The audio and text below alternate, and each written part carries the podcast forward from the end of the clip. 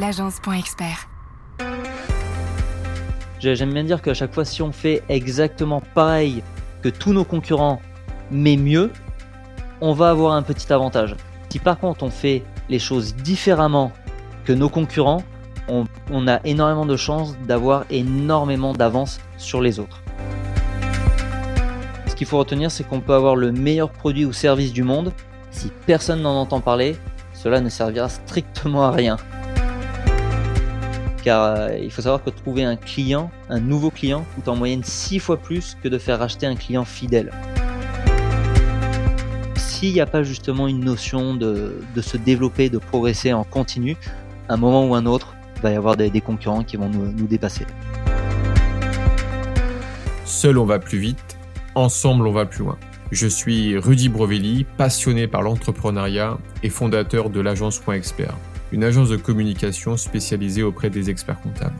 Avec le podcast Place à l'expert, j'ai le plaisir d'échanger tous les mois avec un expert dans son domaine d'activité. Un expert comptable, un notaire, un avocat, un assureur et bien plus encore. Mon objectif est de nous apporter un maximum de solutions et d'astuces pour faciliter et pour améliorer notre quotidien d'entrepreneur. Ensemble, grâce aux conseils de nos experts, faisons décoller notre business. Et tout de suite, place à l'expert. Ce mois-ci, j'ai le plaisir d'accueillir Julien Stémenes-Sureno, expert en coaching d'entreprise. Il est psychologue du travail, coach de résultats depuis 2009 et cofondateur de JMB Impact, un cabinet de conseil d'accompagnement et de coaching d'entreprise. Ben, Julien, merci d'avoir accepté cette invitation. Merci à toi, Rudy. Avec plaisir. Donc, ben, pour, euh, pour commencer ce premier épisode de Place à l'expert, on s'est dit, euh, et au travers de l'équipe, quand on a travaillé sur le sujet, euh, il y avait tellement en fait de, de possibilités, en fait, de sujets euh, qu'on pouvait aborder pour les entreprises. Et donc c'est pour ça mhm. qu'on va développer des, des épisodes un par mois en fait, au travers de 15 minutes tous les mois. Et on mhm. s'est dit, pourquoi pas commencer par cette première approche sur l'organisation. D'où la question d'aujourd'hui, comment mieux organiser mon entreprise donc, en travaillant en fait sur ce sujet, on s'est rendu compte que l'organisation, c'était, euh, ça peut être tout et rien à la fois. Mais il y avait un mot qui revenait souvent, c'était est-ce que les objectifs sont établis?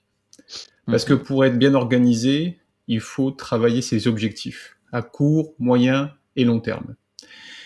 Et donc, je t'ai sollicité pour échanger avec toi justement sur, au-delà de mieux s'organiser, commençons par la première approche, c'est comment est-ce qu'on définit ses objectifs et pourquoi et dans quel but? Déjà, j'aime bien ton approche et euh, pour rebondir sur ce que, sur ce que tu disais, justement, la, plupart des, personnes pensent à court terme plutôt qu'à long terme. Généralement, il vaut mieux savoir exactement l'objectif qu'on veut atteindre sur le long terme pour mettre nos actions à court terme en alignement vers, cette direction. Et ça, c'est la, première erreur que, que font énormément de, personnes. Euh, je pense que c'est bien de commencer avec la distinction entre les leaders exécutifs et les leaders stratégiques. C'est-à-dire? Euh, un entrepreneur, un leader exécutif, c'est bien évidemment normal au début avec la création, avec les premières étapes d'une entreprise, de, de, devoir tout faire, que l'entreprise repose sur nous. Mais par contre, si on reste un entrepreneur exécutif trop longtemps, cela risque de nous épuiser à terme. De, ça va demander énormément de ressources, d'énergie dans le temps. Et on va plus travailler pour l'entreprise plutôt que ce soit l'entreprise qui travaille pour nous. D'accord. Et dans un, entrepreneur exécutif, vraiment, c'est toute la boîte repose sur lui. À chaque fois qu'il va partir en vacances, il va partir stressé, il va penser au boulot, il va checker ses mails euh, tout le temps. Alors qu'au contraire, un, un leader stratégique, c'est celui qui, comme tu disais, va avoir une vision à plus long terme, qui sait exactement le résultat qu'il recherche et qui, du coup, va mettre toutes ses actions euh, pour atteindre ce, ce résultat euh, sur le long terme. Alors ça c'est très intéressant ton approche et euh, je, voudrais vraiment en fait essayer de rentrer un peu plus dans le détail et surtout mhm. euh, euh, donner aux entreprises des, des infos, des conseils, des infos pratiques. Si je comprends bien en fait, les entreprises sont au quotidien en fait ben, dans l'exécution, donc ils travaillent dans l'entreprise. Ouais. et ils ne travaillent pas assez sur leur entreprise, c'est-à-dire sur leur développement stratégique. Ok, ça, Ouais. d'accord, je le comprends et, et je le concevoir. Maintenant, ma question, c'est comment s'organiser pour justement définir, parce que beaucoup me le disent quand on demande aux entrepreneurs quelle est votre stratégie à 3 à 5 ans, même des moments au- à plus à 10 ans, Mhm. on a souvent en fait euh, bah, des blancs Ouais. parce qu'en en fait ils ne c'était pas forcément ça peut paraître simple c'est une question qui peut paraître simple mais ils n'ont pas les réponses donc toi en tant qu'expert en fait en coach d'entreprise qu'est-ce que tu peux donner comme conseil aux, à ces entrepreneurs à ces dirigeants pour justement définir trouver des objectifs, alors pas des objectifs parce que ça ils les ont au quotidien, mais à long terme? Ouais. Et pourquoi aussi? Pourquoi?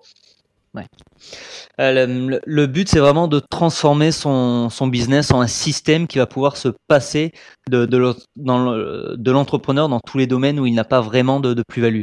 Euh, Il y a beaucoup d'entrepreneurs qui, euh, même après un certain temps, continuent à faire les, factures, continuent à gérer toutes les petites urgences qu'ils pourraient déléguer.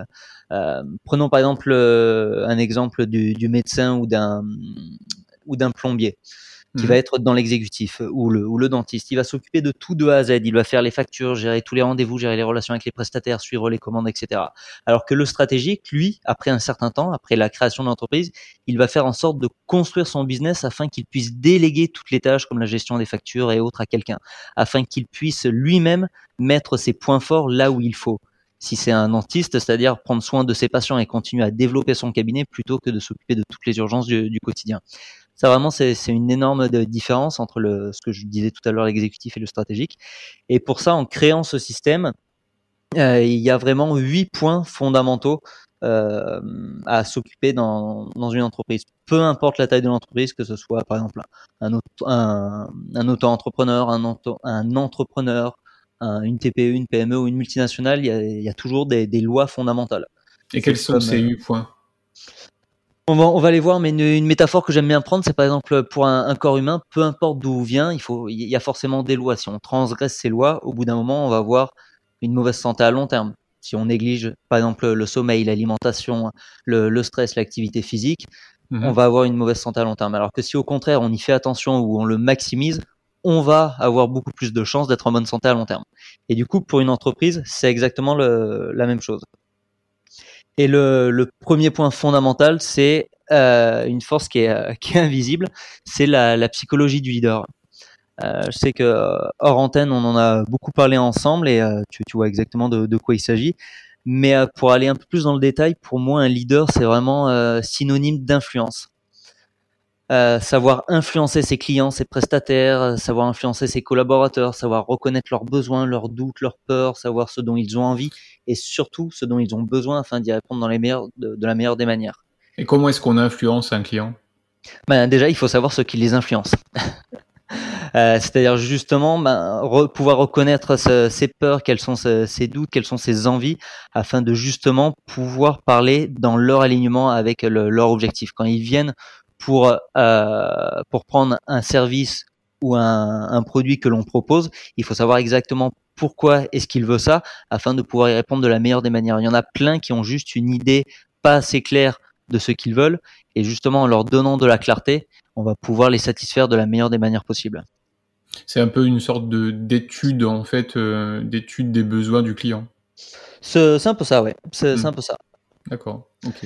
Mais euh, avant de de- d'influencer les autres, il faut déjà savoir s'influencer soi-même.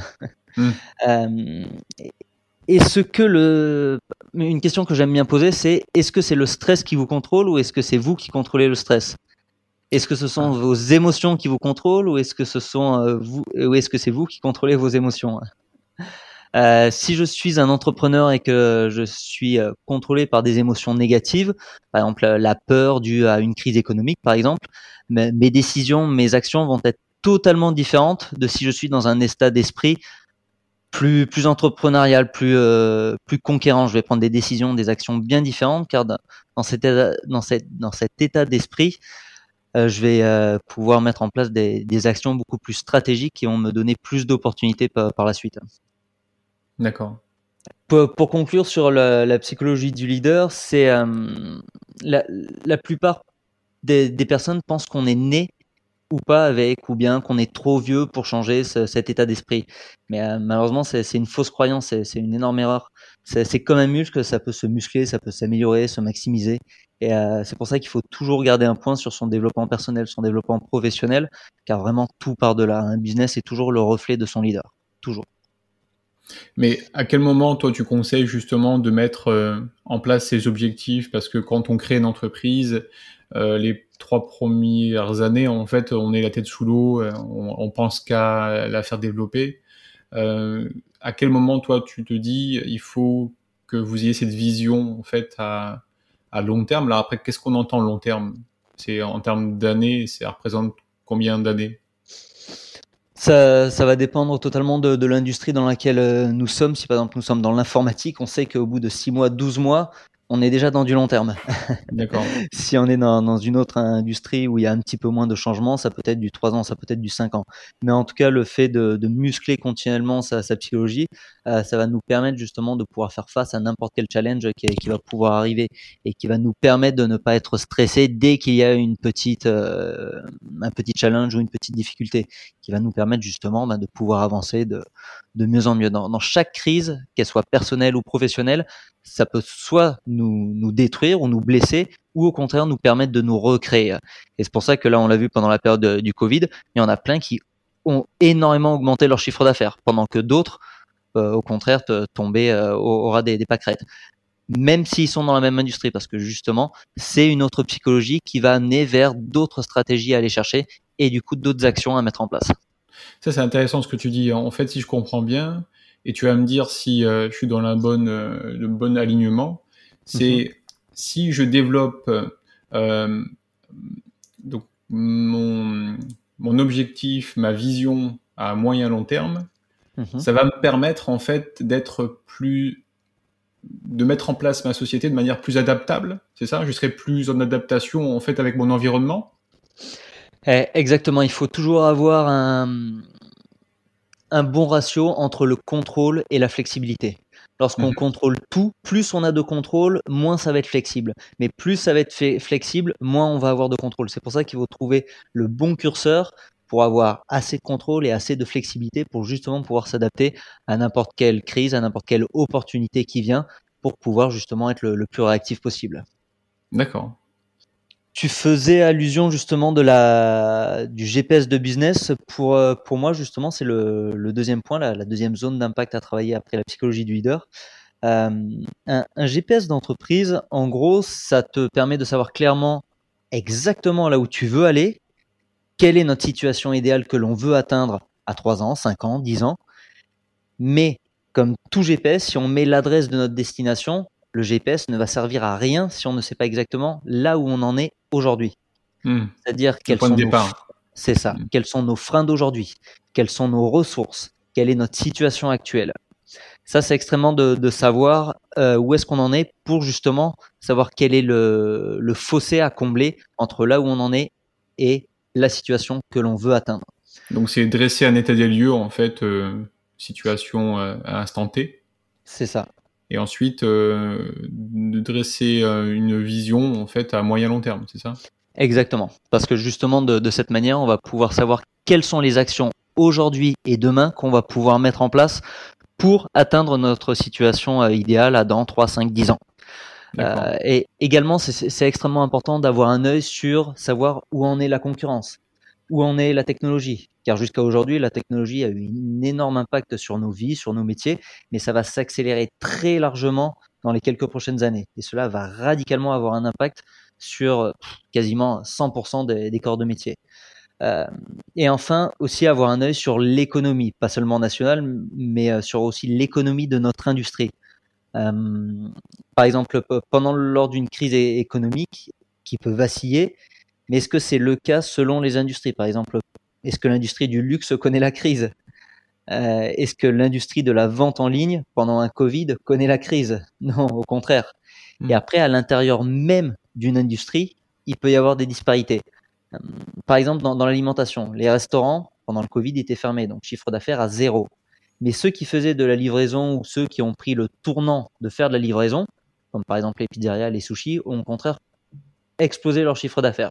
Donc c'est pour ça qu'il faut quand même avoir un œil sur l'économie de notre industrie et les opportunités qu'il peut y avoir malgré les crises, avec euh, les opportunités, tout ça. Donc c'est pour ça qu'il faut vraiment avoir un, un œil sur l'ensemble de, tout ça pour vraiment savoir euh, où est-ce qu'on va et comment est-ce qu'on va y aller. D'accord, donc en fait c'est euh, faire de la veille, se mettre en veille concurrentielle sur son secteur ou de manière générale? Euh, pas seulement. Euh, j'aime bien prendre par exemple euh, l'exemple des agences immobilières. depuis toujours, les, agences immobilières travaillent tous de la même manière. Ils mettent un panneau sur le, lieu de vente et après, maintenant, ils font l'annonce sur, sur Internet. 99% des agences immobilières travaillent de, la même manière. Mais par contre, les 1% qui réussissent le plus, ils vont faire des, des choses un petit peu différentes.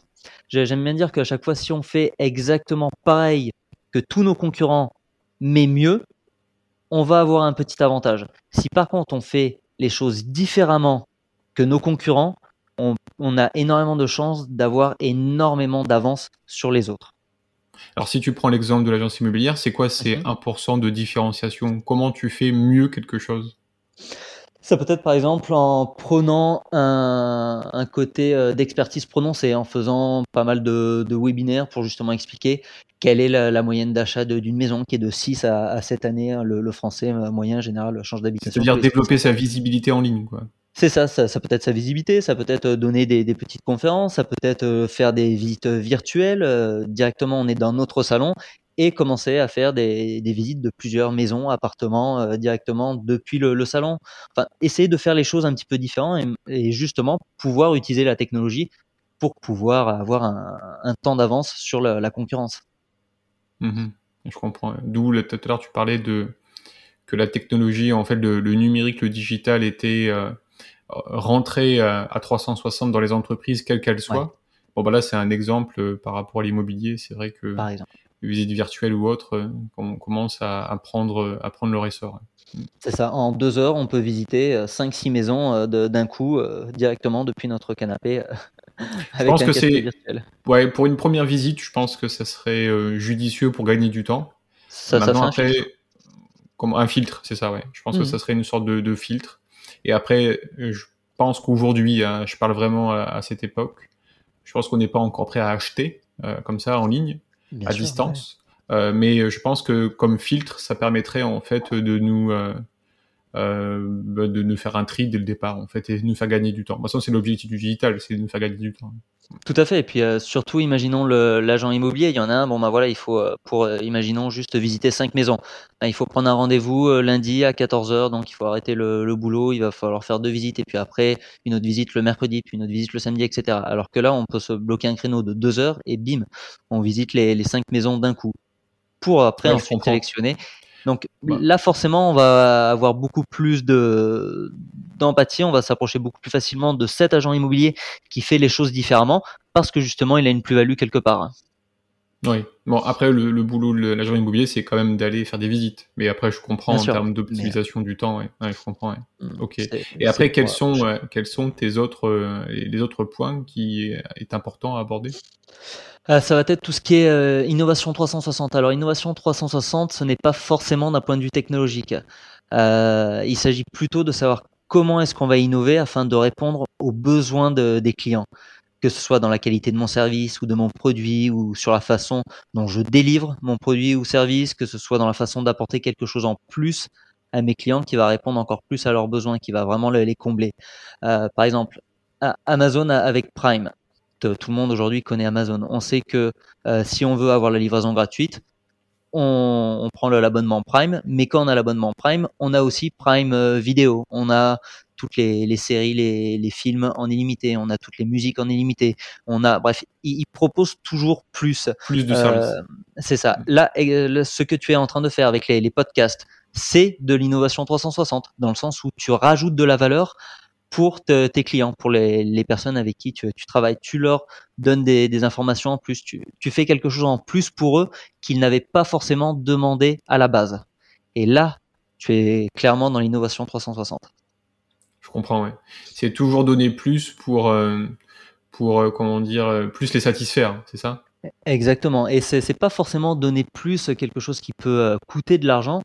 par, exemple, avec un client, on a supprimé, c'était de, la vente de, meubles, tout, tout ça en ligne, et on a supprimé toutes les, les feuilles type Ikea pour les, les, les modes d'emploi. Et à la place, c'était juste une petite feuille avec un QR code qui mmh permettait de directement être redirigé sur une vidéo YouTube et qui permettait de suivre le mode d'emploi directement en vidéo plutôt que sur euh, un papier euh, qui est généralement beaucoup plus compliqué. Euh, D'accord, sous forme de schéma, là, en fait, il le fait en ligne sous forme de vidéo. C'est ça, et en plus la vidéo était faite de manière assez, assez sympa, mais du coup, même si ça ne, ne coûte pas grand-chose, ça rajoute un petit peu plus de valeur, ça apporte des émotions plus positives une fois qu'on a le, le, produit dans les mains qu'on doit monter, plutôt que juste suivre un schéma froid et, et glacial. Je comprends, oui. Donc voilà pour les, trois premiers points. Le quatrième point, ça va être euh, plutôt tout ce qui est euh, marketing impactant. Si on utilise le, terme marketing, euh, on peut ne pas se sentir concerné si on est un solo entrepreneur ou autre, mais là, on peut utiliser à la place du terme marketing communication ou l'image que l'on renvoie. Peu importe comment on l'appelle, mais en gros, c'est quel est notre type de communication. En tout cas, ce qu'il faut retenir, c'est qu'on peut avoir le meilleur produit ou service du monde. Si personne n'en entend parler, cela ne servira strictement à rien. Mhm. Euh, d'ailleurs, une question, est-ce qu'il se peut d'avoir un produit moyen ou un mauvais produit, mais de faire énormément de ventes, à ton avis? C'est délicat. Ok, prenons un exemple. Est-ce que McDonald's fait les meilleurs hamburgers au monde? Non, non, je suis pas convaincu. Pourtant, ce sont ceux qui sont les plus vendus au monde. Parce que justement, ils ont un marketing très, très ciblé Mm. et ce qui fait que leur produit est une réussite, même si la qualité du produit n'est pas forcément au, niveau. Parce que justement, le, marketing est extrêmement important, que l'on ait un, mauvais ou un bon produit, il faut absolument mettre euh, de, l'énergie dedans sur, sur, notre communication, sur l'image qu'on va renvoyer.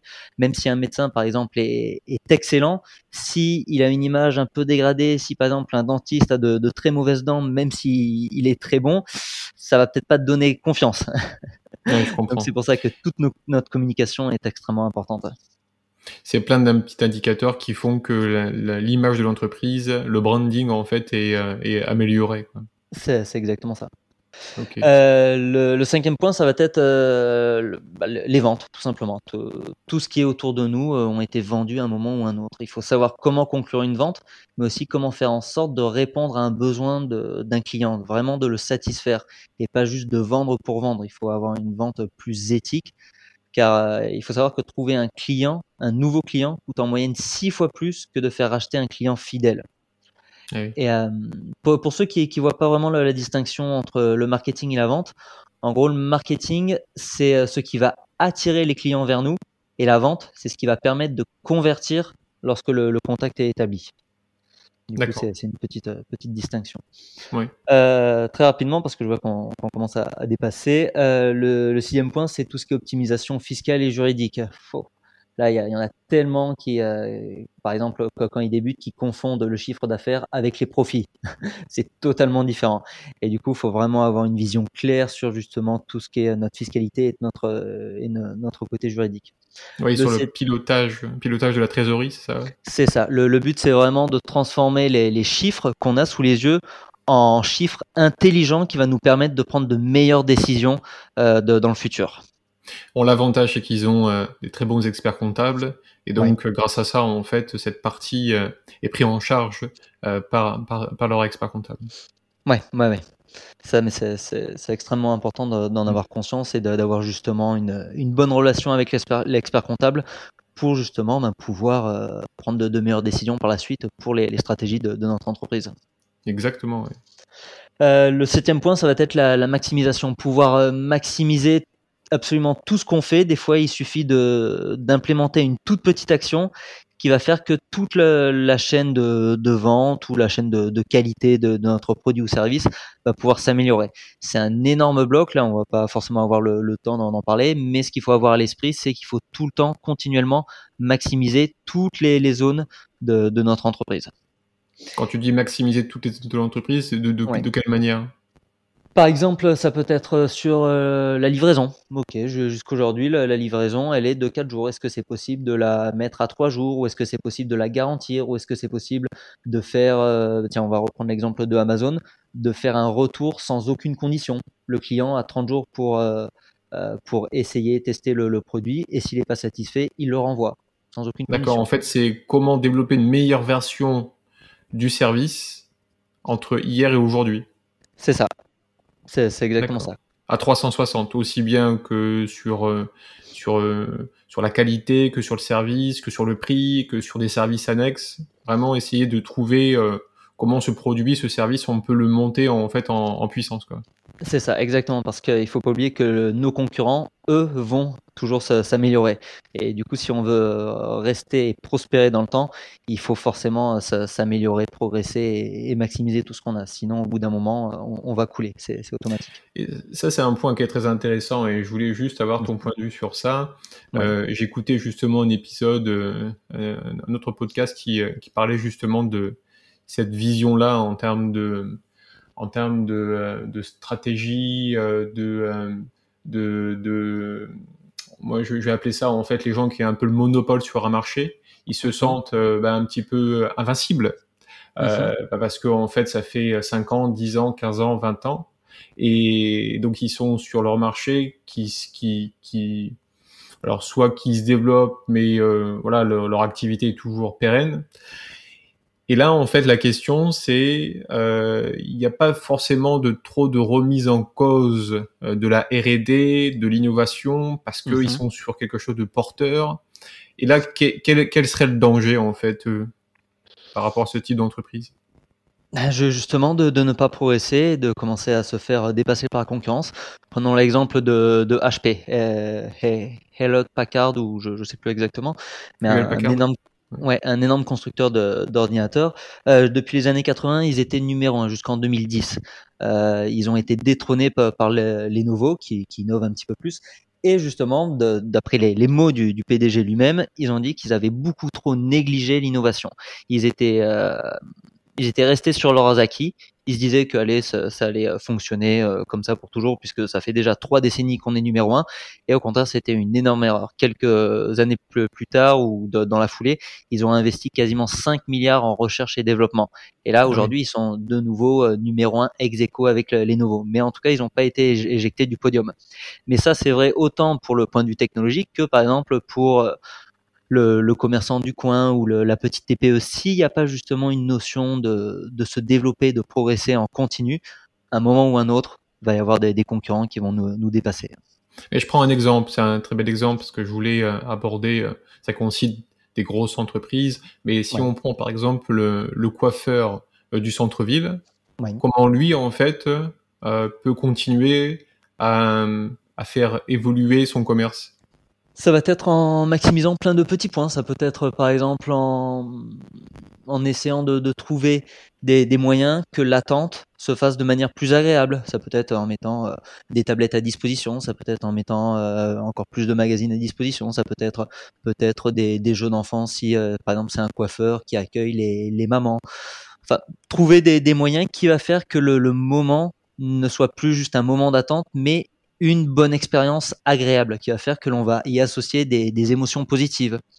C'est-à-dire que tu vas dépasser le côté euh, juste la, le la prestation de service, couper les cheveux, à vraiment en fait une expérience à 360 au moment où je prends rendez-vous et au moment où je sors du commerce, c'est ça? C'est exactement ça. Si on veut vraiment être au, top, il faut forcément faire un petit peu plus, donner plus que ce à quoi les, les clients s'attendent. C'est ça. C'est exactement ça. Et des fois, il suffit juste d'une petite chose pour euh, améliorer l'expérience. Des fois, juste de proposer un café, un thé ou une tisane peut être une petite chose qui fait une différence. Si en plus on rajoute un, petit carambar ou quelque chose comme ça, mhm. ben tiens, on se dit ah bah tiens, bah, c'était sympa. En plus, je vois que je vais chez le coiffeur, j'ai mon petit café. Enfin, c'est un petit peu convivial. Euh, mhm. C'est ça, c'est un, petit plus par rapport à la concurrence. Après, des, exemples, il pourrait y en avoir des, des milliers, mais en tout cas, il faut toujours essayer de donner plus que ce à quoi les, clients s'attendent. Et pour finir, le, huitième point, c'est euh, non pas d'avoir des clients satisfaits, mais des fans. Euh, alors, il ne s'agit pas d'avoir des, clients qui vont mettre les, posters de, vous ou de votre entreprise dans leur chambre, mais par fan, ça signifie que lorsqu'ils ont un besoin d'un produit ou d'un service que vous proposez, il faut qu'ils puissent directement penser à vous, qu'ils vous soient fidèles à travers le temps. C'est celui qui ne va pas voir votre concurrent parce qu'il va comparer à l'euro près. Il va se dire non, je vais, je vais rester avec euh, cette, cette entreprise parce que je sais que leur produit est de qualité, que leur service est de qualité, parce que euh, j'ai toujours une bonne expérience quand je suis avec eux. Quand, enfin, je suis vraiment entièrement satisfait avec eux. Je n'ai pas besoin d'aller voir ailleurs parce que de toute façon, je sais que je trouverai pas la, même qualité ailleurs de produit ou de service. D'accord, je comprends. Et euh, c'est ce qui est intéressant avec les fans, c'est qu'il n'y a pas seulement les clients, il y a aussi les prestataires, il y a aussi les, nos collaborateurs. Si on a des, des, collaborateurs qui sont dans de bonnes conditions de travail, qui ont une bonne ambiance, qui il y a une bonne culture d'entreprise, ils, ils vont forcément s'investir beaucoup plus et du coup donner le meilleur pour le, les clients. Et du coup, c'est pour ça qu'il faut pas avoir juste des fans en clients, mais il faut s'occuper d'avoir une culture d'entreprise qui fait que nos clients, nos prestataires, nos collaborateurs vont être dans, dans une, euh, dans une dynamique euh, positive. Oui, justement, on, on aborde euh, dans l'actualité du mois, sur le mois dernier, le mois de mars, et même de manière quotidienne, mais tous les mois, la, la partie bien-être au travail, justement, avec des approches sur aussi bien sur l'aménagement de l'espace de travail que avant, pendant, après le travail, pour que justement, en fait, euh, ce que tu dis, je, je, je, je le valide à 100%, c'est cette communication interne et externe. C'est-à-dire qu'il faut bien communiquer auprès de ses clients, mais il faut avoir aussi une bonne communication interne à l'entreprise euh, pour développer cette culture d'entreprise. Et cette envie, en fait, que ces, euh, ces, salariés, ces collaborateurs puissent venir de manière euh, alors ça serait un monde merveilleux, hein, mais joyeuse. Après, euh, à force de travailler, euh, et je connais des entreprises où ils arrivent à avoir une culture d'entreprise très forte, souvent dans des sociétés familiales, ça, ça fonctionne bien parce que euh, après plusieurs années, en fait, ils tissent une bonne relation de confiance. la confiance est très importante pour créer cette culture. Et puis surtout, je pense, il y a un sens à tout ça. Pourquoi cette entreprise est là? De quelle manière il amène les projets de quelle manière il amène les services. Si et je pense qu'on a vu en, en travaillant en fait euh, cette vision à long terme, mhm. euh, les entreprises vont aussi rassurer les collaborateurs. Parce qu'ils vont se dire, ah, ça me rassure, cette entreprise a une vision en fait à 5 ans, à 10 ans. Euh, ben voilà, j'ai pas de crainte à avoir. Peut-être qu'on se fasse on se fasse aspirer par la concurrence ou autre. Non, elle est tout le temps en fait en dynamique. Et, euh, et après, je sais pas ce que tu en penses, c'est de faire participer peut-être, après dans l'exécution, euh, les collaborateurs justement, à, alors pas forcément à cette vision après avoir, mais mmh. à, à, cette approche euh, de, de développement et de d'idées, de projets sur sur sur la stratégie d'entreprise à plus ou moins moyen terme.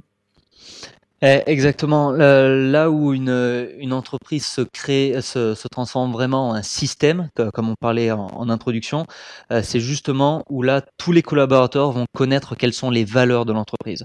On sait pourquoi on travaille, on sait pourquoi on le fait, et du coup que le leader soit en vacances ou pas, on sait quel type de décision est-ce qu'on va devoir prendre parce que ce sont en alignement avec nos valeurs ou non.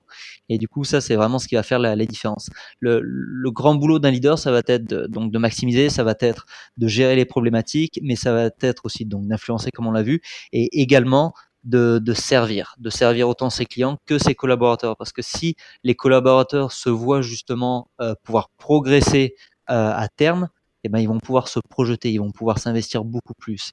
Et du coup, ben, une bonne ambiance de travail est quasi automatique quand il y a des, des bonnes valeurs qui sont en alignement tant avec l'entreprise qu'avec les collaborateurs. Et c'est vraiment un tout, en fait. Ouais, je comprends. Ok. Je, je, petit aparté par rapport euh, à, cette, à ce podcast et à cet épisode sur les objectifs. Euh, en, en, travaillant en fait sur, ce, sur cet épisode d'objectifs, j'ai euh, j'ai écouté, parce que j'écoute pas mal de livres également, et j'en lis aussi. Mais il y a un livre qui s'appelle Objectif justement, c'est simple, de Brian Tracy. Il est disponible donc également en audio sur les applications audibles. Et euh, bah, je vous le recommande parce que c'est un, c'est un livre qui est assez dense, mais qui euh, aborde vraiment toutes ces, tous ces points sur euh, comment structurer cette vision en fait à moyen long terme et se donner en fait cette, ce, ce, fameux GPS pour que cette société plus de pour que votre société demain puisse être autonome en sens euh, pas à 100%, mais qu'elle puisse être autonome quand, comme, euh, comme Julien indique, quand vous n'êtes pas forcément présent à l'entreprise. Alors le but, c'est euh, bien sûr d'être actif et, et, de ne plus de, de, ne pas comment dire euh, il y a des tâches que vous pourrez pas déléguer c'est pas ça mais c'est vraiment en fait d'aborder des plutôt des tâches à, forte valeur ajoutée pour l'entreprise et que mhm. vous puissiez comment dire être au plus près en fait des besoins des clients c'est ça je pense la finalité quoi tout à fait. Ouais. si, si, je peux avoir juste un mot de, de conclusion, euh, si à terme on veut avoir un business euh, prospère et donc devenir un leader stratégique afin de le consolider et de faire un, donc de, de, son business un système, il faut forcément se focaliser sur chacune des huit zones que l'on vient de voir. Euh, et ça, que l'on soit seul ou avec 3, 30, 3000 ou 3000 collaborateurs, peu importe. Une astuce simple pour, pour cela, c'est chaque semaine prendre entre 45 minutes et 1h30 mhm. en se concentrant sur une des huit zones d'impact que l'on vient de voir afin d'avoir une longueur d'avance et de pouvoir prospérer avec plus de facilité, plus de tranquillité d'esprit, être capable d'utiliser nos forces vraiment là où il faut, là où on veut le faire en tant qu'entrepreneur, plutôt que de devoir gérer les urgences et investir nos forces là où on n'a pas forcément de plus-value. Le but, c'est vraiment d'avoir aussi une, une situation euh, professionnelle qui, qui nous plaît à, à moyen long terme. Ouais, je comprends. Donc bah oui, en fait, je pense que c'est une bonne conclusion. Il y avait une citation euh, que que j'ai j'ai trouvée sur internet qui est de Michael euh, Michael Camille qui dit euh, une vision sans action et et euh, n'est qu'une hallucination. Mm. Et donc bah, c'est un peu ça, hein. c'est-à-dire que ok c'est bien d'avoir cet objectif, maintenant il faut mettre en action. Et donc là ce que tu disais avec une séquence de trois quarts d'heure, une heure et demie par semaine, mmh. ou même tous les 15 jours. Le but, c'est euh, d'avoir au moins déjà une première approche. Après ça, ça peut se, ça peut se faire, euh, ça peut se, comment dire, ça peut s'évoluer avec le temps. Mais c'est très important après de passer à l'action. C'est pas uniquement de, de dire, c'est mmh. maintenant ok, comment je fais et comment je mets en place ça et ok, je prends les huit impacts importants en fait pour l'entreprise et je les travaille toutes les semaines, tous les 15 jours, euh, seul ou en équipe pour euh, les faire avancer et euh, amener en fait euh, ben, cette, cette, cette, vision en fait d'une d'une hallucination en fait à quelque chose de, de concret quoi. Exactement. Super. Bah, écoute, Julien, merci beaucoup d'avoir participé à cet premier épisode du podcast Place à l'expert. merci. J'étais ravi et j'ai appris pas mal de choses. Donc, bah, écoute, je vous dis à la semaine prochaine, au mois prochain plutôt. merci. Au revoir. Cet épisode vous a plu? Partagez-le autour de vous et mettez 5 étoiles pour aider d'autres entrepreneurs dans leur activité. Pour aller plus loin, faites-vous accompagner par des experts. Quant à moi, j'aurai le plaisir d'accueillir le mois prochain Thomas Terzuli, expert en immobilier, qui répondra à la question comment optimiser mon commerce depuis la Covid? Si cet épisode vous intéresse, je vous donne rendez-vous le mois prochain. En attendant, prenez soin votre entreprise. Bye bye